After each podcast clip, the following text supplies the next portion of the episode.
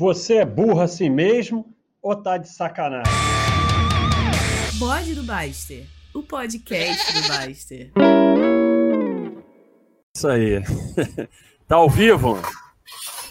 Estamos ao vivo, então. Boa tarde aí. Oi, fala. Não, eu tô ao vivo, vamos. Isso aí. Tá é. ao vivo? É, já tá ao vivo no, no site já. Responde aí, pessoal. Alô, quem tá aí, quem tá ouvindo, quem. É só som. É só som, é podcast. Bode do Baixa, então é só som. Ninguém respondeu até agora, então a gente fica aqui, começa a ter pânico. hoje, hoje eu tô bem, porque eu tô aqui com o Paulo, ele vai tratar todos os meus pânicos e minhas maluquices. Ó, já um respondeu, eu já não vou ter pânico, eu tô sozinho no mundo. É, então, outro respondeu. Então, pessoal, a gente está aqui com o Anxi, que também é o Paulo, está dando aí a dando um enorme prazer aí da presença aí. Ele é psicólogo, o pessoal tem acompanhado aí as mensagens dele no site, são espetaculares, tem ajudado muito a entender é, entender o que passa aí na nossa cabeça, né? E as nossas pode-se dizer, doideiras aí. Então ele veio aí ajudar nesse bode aqui, que eu fiz um bode.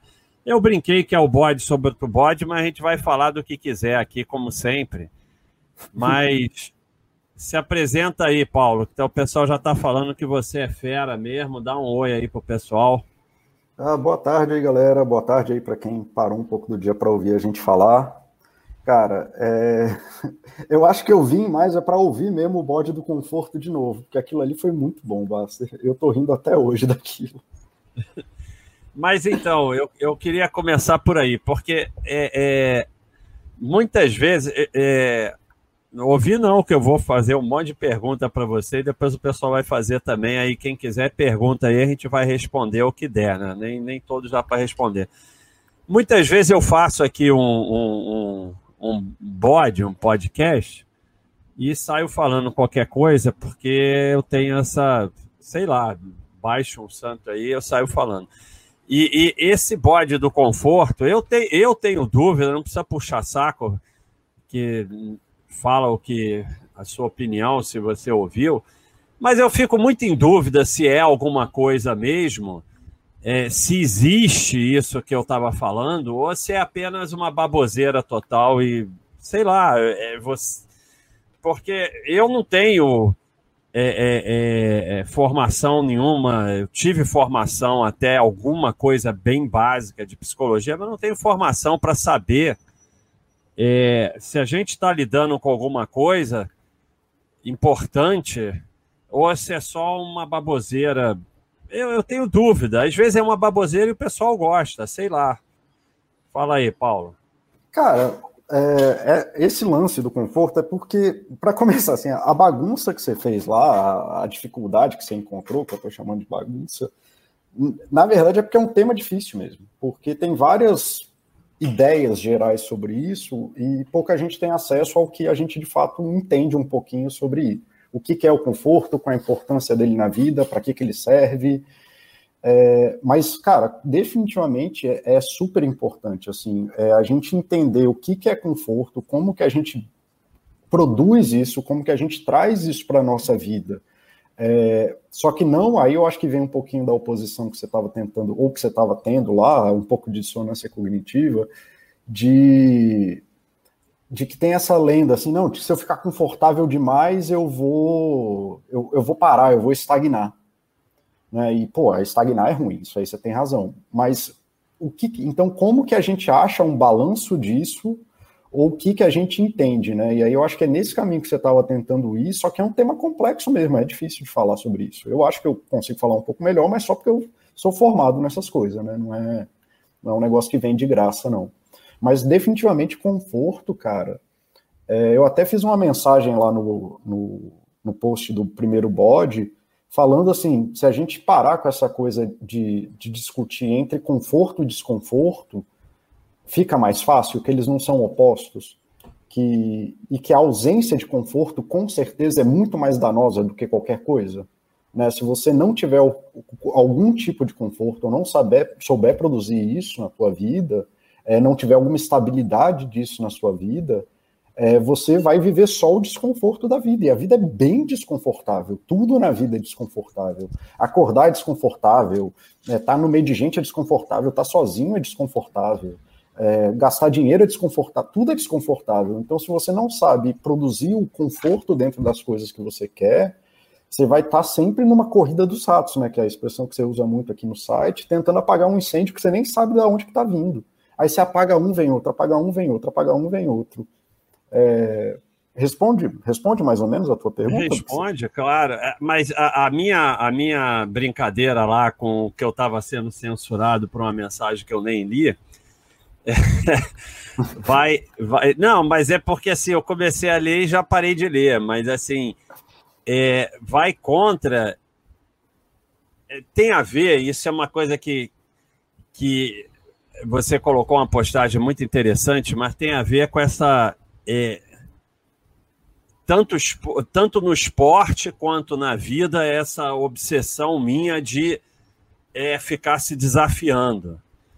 E, e, e, aí, quando eu fiz aquela brincadeira, era alguma mensagem sua sobre isso, que, que assim, peraí, não é vida esse negócio também de, de, pô, vai ficar se desafiando 24 horas por dia e achando que tem que estar tá sempre o tempo todo crescendo e tal, e isso também não é saudável. Foi mais ou menos essa ah. sua mensagem que, que eu lembro mais ou menos, já que eu não li, né? eu acho ótimo isso, mas, cara, é, é bem isso, assim, e o problema não é ficar se desafiando, é, é, tem uma linha cinza aí, né, que, é, que ela é complicada. Você tem que, a gente tem que ver assim que quando a gente está fazendo um desafio de bike, esse desafio é nosso. Eu escalo, tu pedala. Quando eu subo uma parede, esse desafio é meu. Né? Isso aí é uma coisa que eu estou buscando para mim, que eu de uma forma ou de outra escolhi para mim. É, o que é difícil é quando essas coisas tomam uma proporção de que sem isso você não consegue ser feliz nunca. Né? Que se você é. tirar esse tipo de desafio, você é quase incapaz de achar felicidade no conforto. Aí o cara vai dormir, tá lá 11 horas da noite, né? Até a gente vê umas postagens dessa aqui, que eu, eu até comentei assim, pô, galera, quando você tá com sono 11 horas da noite, você dorme. Né? Você não vai tentar arrumar, tomar café e tomar sei lá o quê para tentar estudar mais. Né? Pô, esse desafio é pessoal teu, tu tem que ter um, um, limite ali e perceber que, cara, tá, cheguei aqui onde eu queria chegar, tô num momento que seja de progressão, tô num... Porque senão vira essa coisa de, não, vou correr um triatlon todo dia. Você conhece triatleta, né? Você já falou várias vezes, mas você conhece alguém é. que corre um triatlon todo dia? Não, não, impossível, né? Esse cara vai morrer. Se é, ele fizer, se ele for bem sucedido no plano dele, ele morre. E é isso que eu estou tentando falar, assim, que se a gente ficar só nesse desafio todo dia, todo dia mata um leão, todo dia mata um leão, todo dia mata um leão, é, uma hora a gente morre e os leões estão nem aí pra gente. Mas, mas assim, e o cara que. Como é que ele resolve? Porque o cara, assim, ou eu, eu vou ficar me desafiando a melhorar no pedal e tal, ah, porque isso me deixa feliz. Aí tá bom, mas isso não é saudável. Então tira aquilo, o cara não fica feliz. Então ele tem que fazer terapia ou seja lá o que for para resolver isso. Cara, é... aí hoje em dia do que a gente vê numa na psicologia contemporânea, assim, trabalhando numa metáfora, o problema de você viver nesses desafios constantes é que a felicidade dele é de curto prazo.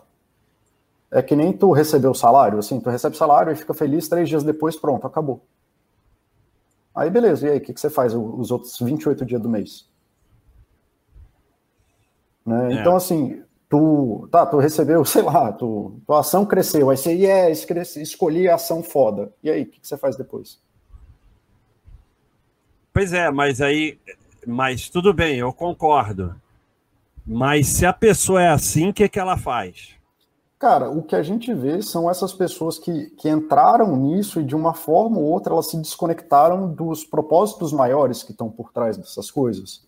É, que é, por que, que você quer dinheiro, no final das contas? É, você quer geralmente dinheiro porque você quer viver uma vida mais legal, você quer comprar coisas melhores para os seus filhos, você quer E aí você acaba fazendo coisas, só que você transfere tudo isso para o dinheiro, e aí você só corre atrás do dinheiro e deixa de viver essas coisas.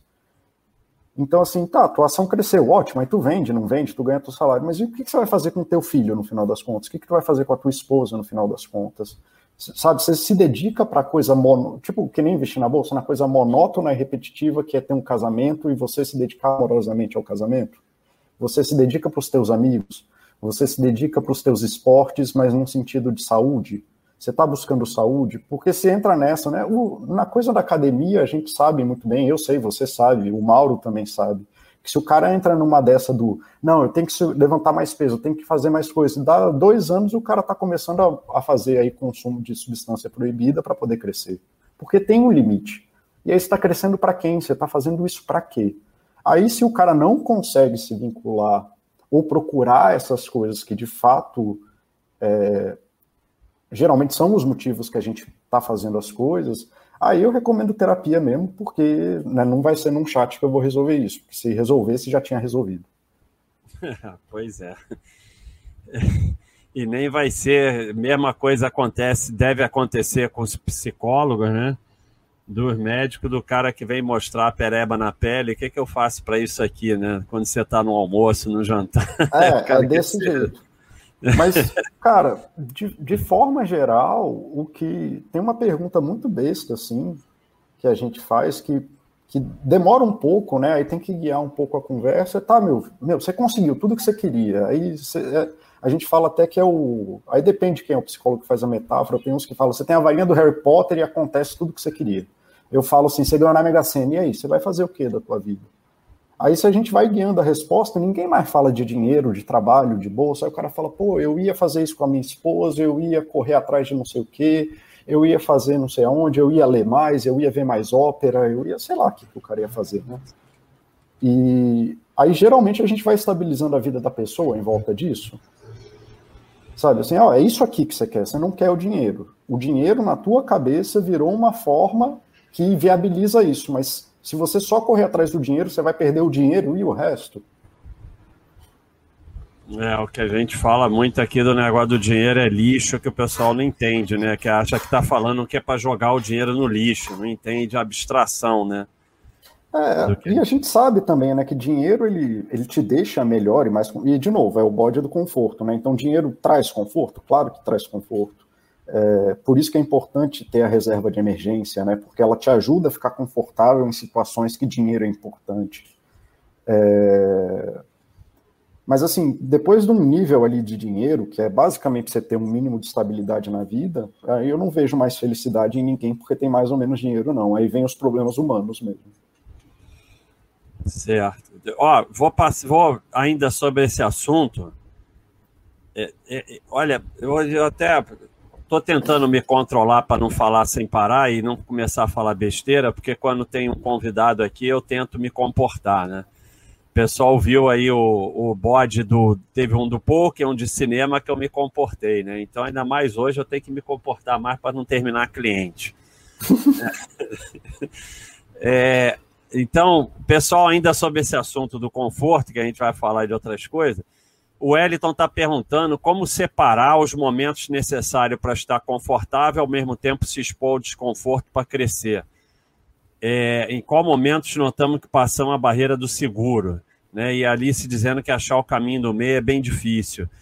E, e é difícil, né? E para mim, é, é, eu, eu fiz algumas matérias de psicologia, eu fiz educação física e medicina, então eu fiz algumas matérias de psicologia, obviamente tem nada a ver com com seu conhecimento, mas eu acho uma, uma, uma área genial e assim é, como é difícil é, estabelecer qualquer coisa nessa área. Então, assim, realmente eu fico que nem eles, é, sem saber onde eu sento nisso, onde eu tô, tô indo muito para cá, onde eu tô indo muito para lá. Então, aí é a dúvida do pessoal e a minha também. Cara, é, eu, aí até te falando um pouco de como que funciona, assim, não sei se tu sabe como é que funciona a, o que, que é um psicólogo. O psicólogo não é evidente, não tem bola de cristal, é, a gente não tem poder sobrenatural, a gente não sabe coisas, assim, ainda mais se você atende só na clínica, você não sabe nada da vida do cara, ou da, da pessoa, né? Então, assim, a gente só sabe, a única coisa que eu sei é o que a pessoa me conta. E eu não tenho como saber o resto. Então, assim, eu uma coisa que o psicólogo é, muitas vezes, é um espelho para a pessoa. Ele fala comigo, eu falo de novo com ele, só que é uma conversa só sobre ele. Então eu sou um espelho da pessoa. E todo mundo que é íntimo seu é um espelho seu. Ele vai te dar uma noção assim, bicho.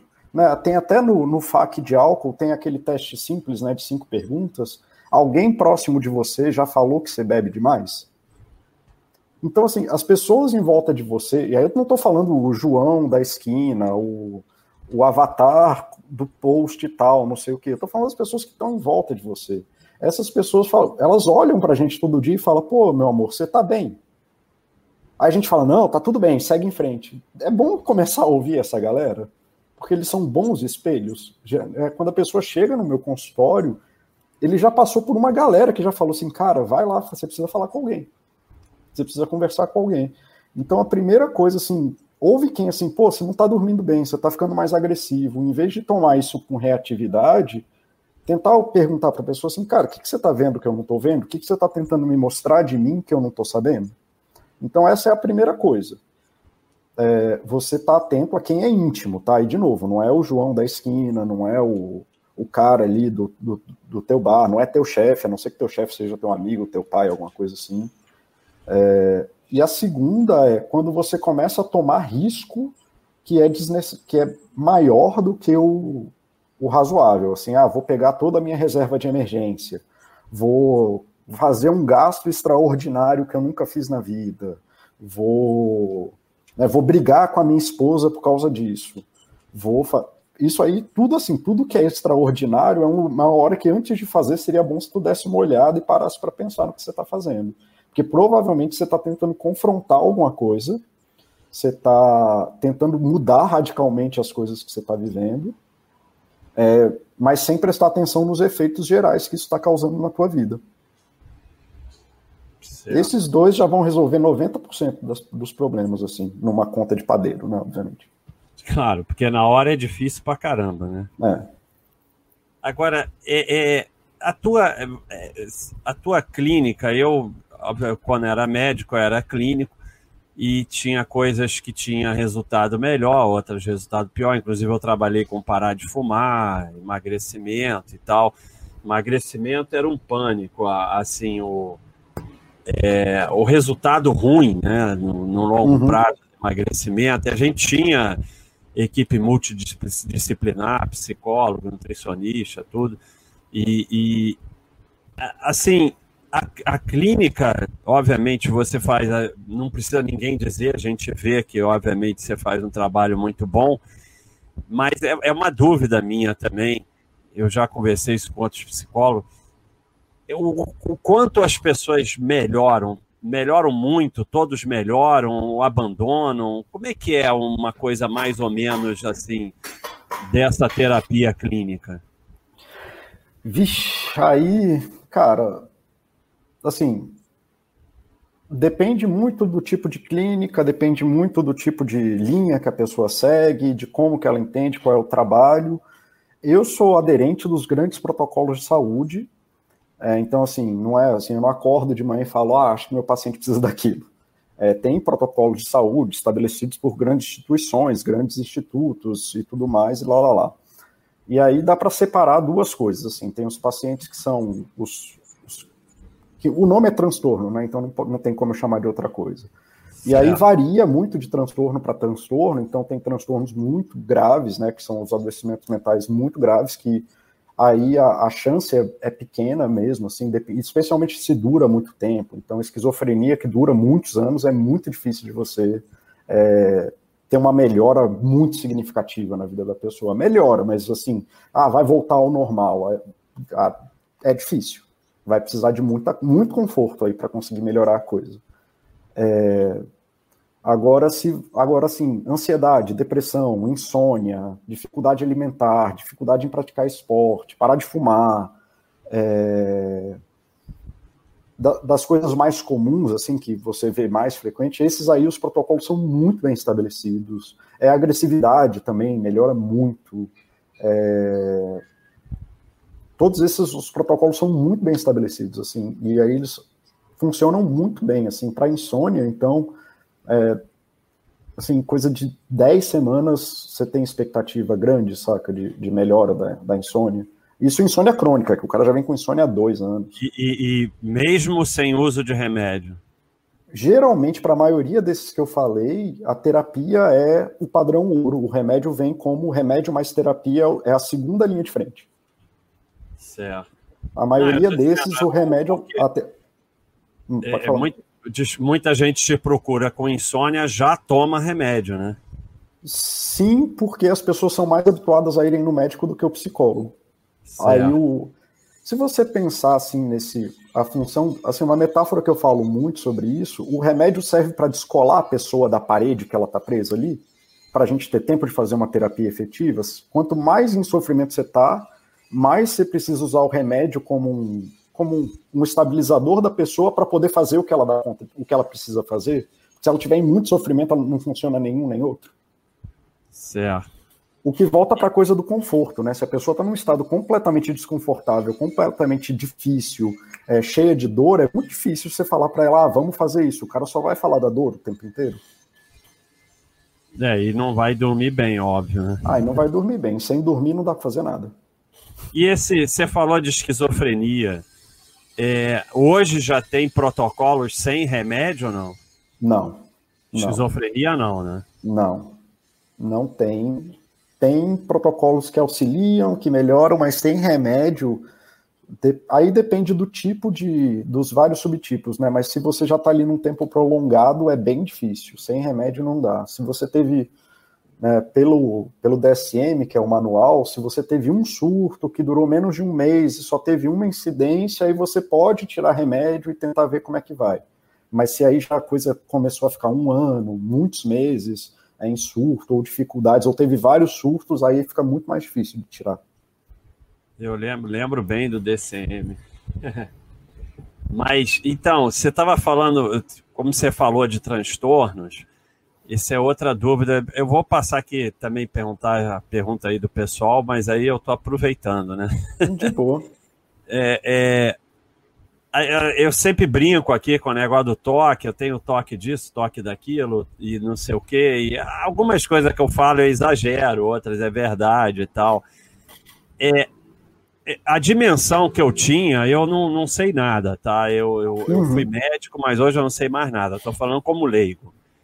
É, é, e até eu nunca soube psicologia, eu nunca soube nada realmente. Então, eu estou falando como leigo mas eu tinha uma dimensão do, da transformação desses pequenos transtornos em doença é, quando interfere, começa a interferir com a vida social, com o trabalho, com não sei o quê.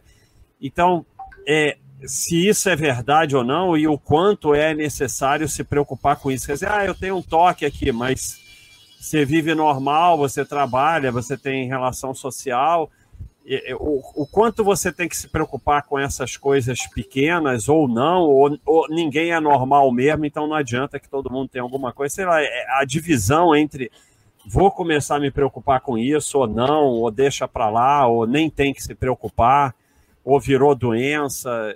Como é que a gente sabe assim, bom, acho que agora eu preciso realmente procurar terapia? Cara, o, como que a gente vê isso hoje em dia? O, as coisas a gente, a, é muito simples, né? As coisas humanas são humanas, ponto. Então tudo que tudo isso que você falou faz parte do rol das humanidades, das coisas que os humanos têm. É, aí as pessoas vão ter isso em intensidades diferentes. E o normal é que você varie diversas intensidades de diversas dessas coisas, então da raiva, do toque, da obsessão, é, do ciúme, que seja, do amor, da, da vontade, da falta de vontade. E a gente fica variando nesse meio aí. Mas tudo isso é humano. É, que até na, quando você faz psicopatologia 1, 2 e até algumas faculdades têm 3, é, os alunos saem de todas as aulas achando que tem tudo, né? Mas eles têm tudo. eles têm, eles só não têm na intensidade e no tempo que geraria um, um transtorno, ou que seria categorizado como um transtorno. Né? Então, assim, pô, você pedala, você fala muito isso, né? Que você pedala três horas todo dia. Tá, daí, né? tem problema.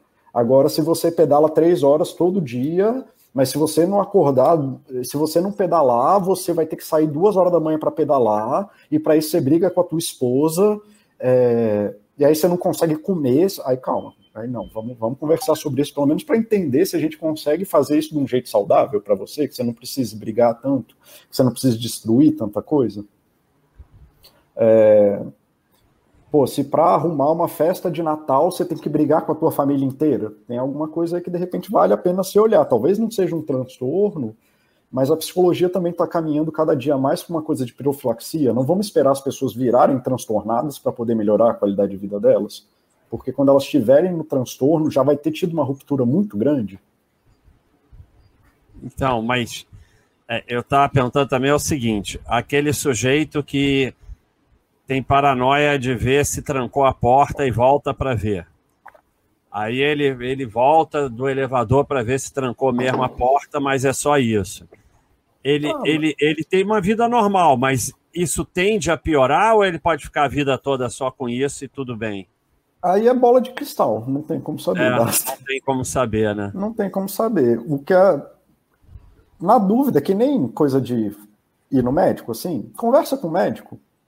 Né? Conversa lá com o teu clínico geral, pelo menos para saber. O... Então, assim, o que, que eu falaria para um cara desse, de forma geral, hipotético, tá? Não estou falando de ninguém específico. É, cara, se tu começar a perceber que, porra, num dia que eu tinha uma coisa muito importante para fazer, aí eu perdi essa coisa porque eu tive que voltar em casa e perdi três. Aí eu, eu iria, eu falaria para ele no psicólogo, falaria para ele no médico, dar uma conversada. Mas, mas existe isso em psicologia? Porque eu vou no, no clínico fazer um check-up tal, ver se eu estou legal e tal. Existe isso em psicologia? Bom, então eu vou no teu consultório para ver se eu preciso de terapia ou não, porque eu estou em dúvida. Eu gostaria que acontecesse mais. Porque quando chega para mim, geralmente já é tarde, de... não é que é tarde demais, é mas aí a pessoa já, já vai ser muito mais difícil, né? Vai ter muito Quer mais dizer, coisa para arrumar você acha que é uma coisa legal, eu estou em dúvida, igual eu vou no clínico, eu vou no, no, psicólogo, e aí ele pode chegar e dizer, não, você não precisa fazer terapia, o que você tem tudo bem, ou então eu recomendo terapia. Eu faço isso algumas vezes, faço isso algumas vezes por mês, de falar, olha, parece que é isso aqui que está acontecendo, é, você está nessa, nessa condição, não parece que é nada grave, se for para esse lado, eu acho que você deveria dar atenção para esse caminho, assim, tentar usar essa, essa estratégia, e se não der certo, aí você volta, né? Eu faço isso até com ansiedade, de, porque a linha de frente com ansiedade é praticar esporte, né? É. E essa é a linha de frente, não tem. Então, assim, se a pessoa fala assim, ah, não sei o que, o cara vai, tenta se engajar em corrida, você já correu, especialmente se eu vejo que o cara já era esportista antes. Eu falo, cara, tenta lá correr, tenta, tenta praticar esporte, e aí daqui a uma semana, se não melhorar, você volta. Pô, então, então eu tô feliz que eu tô mandando fazer esporte para ansiedade aqui há anos e eu não tava falando besteira, pelo menos. Não, de forma alguma. Mas a gente sempre fala para falar com o médico, falar com o psicólogo, procurar terapia. A gente não está dando diagnóstico aqui pelo site. É só que, às vezes, o cara não vai fazer nada, pelo menos ele faz esporte, né? A gente não, já consegue.